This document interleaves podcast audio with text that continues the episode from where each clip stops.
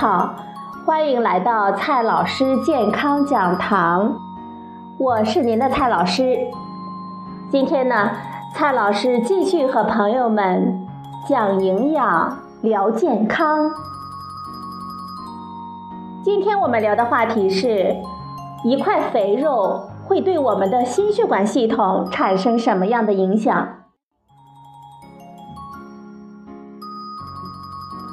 亲朋好友聚会的时候啊，香喷喷的肘子或者是米粉肉摆在我们的餐桌上，我们面对这油腻腻的一块块肥肉的时候，我们是吃还是不吃呢？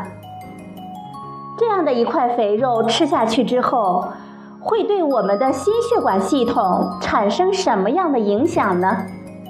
今天呢，我们就来讨论这个话题。肥肉，它的主要成分呢是脂肪。吃下去之后，我们的血脂会升高。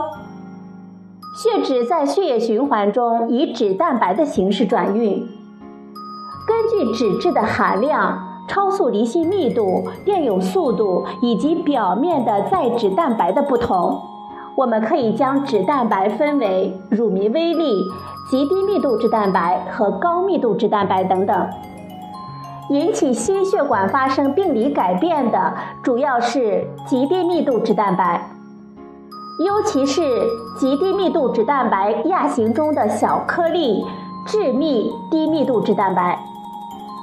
过高的血脂，它可以改变我们血液的成分和流速，对我们的心血管系统呢产生一系列的病理变化。第一个变化。血脂可以直接的引起血管内皮细胞的功能障碍，以及血管内皮细胞的通透性增加。进入血管壁的脂滴，它会激活单核和巨噬细胞吞噬系统。巨噬细胞吞噬脂滴之后，会变成圆形、体积较大、透明的像泡沫一样的细胞，我们称之为泡沫细胞。巨噬细胞还可以吸引血液里面的单核细胞，使单核细胞在此蓄积，刺激各种生长因子和细胞因子的产生，可以进一步的损伤血管内皮细胞。第二个病理变化，血管内皮细胞在上述机制的作用下，内皮细胞的结构和功能发生改变。血管内膜由开始的光滑完整而变得凹凸不平，这样呢就会使血小板的粘附增加，平滑肌细胞增生和分泌机制。第三种病理变化，炎症的作用。这种作用贯穿于病变的开始、进展和并发症形成的全过程。巨噬细胞可以产生多种生物活性物质，比如说白细胞介素一和肿瘤坏死因子。这些物质呢，可以进一步的促进炎症的发生。第四种病理变化，血管内膜形态改变。由于深入脂质的刺激，加上附着于血管内皮的血小板。单核细胞等均会促进平滑肌细胞增生，这个时候血管内皮便显著的增厚变硬，血管内膜的形态随之发生改变。以上呢这些变化就是高血脂引起血管病变的原因，这些原因呢是血管病变的基础，它可以造成血管出现以下的可见的改变。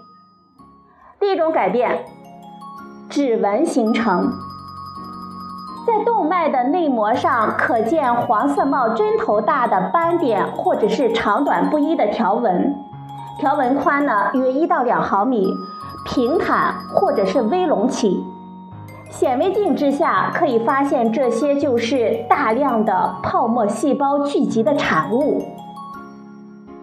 第二种改变，纤维斑块。血管内膜表面散在的不规则隆起的斑块，刚开始呢为黄色或者是灰黄色，之后因为斑块表面胶原纤维的增多以及玻璃样病变而成瓷白色，形状呢就像凝固的蜡烛油，斑块大小不等，并可以合并。第三种改变，粥样斑块。血管内膜可见灰黄色的斑块，既向表面隆起呢，又向深部压迫。切开呢，可以见到黄色粥糜样的物质。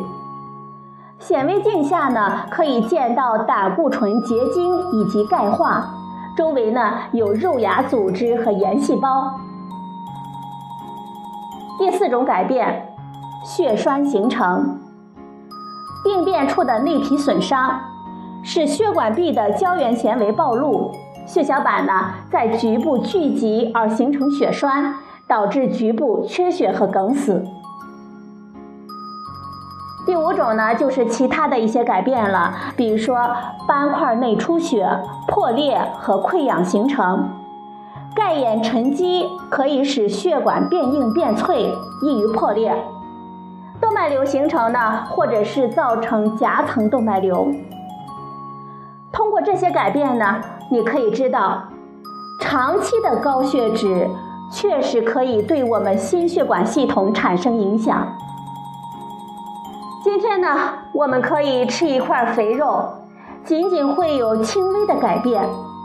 但是如果是长期的饮食不合理、缺乏运动，这种改变可能就会连续的发生，可能会造成冠心病、脑出血等严重的后果。所以啊，我们还是要从平常的一点一滴做起，养成良好的生活习惯，让健康生活呢永远围绕着我们。好了，朋友们，今天的节目呢就到这里，谢谢您的收听。我们明天再会。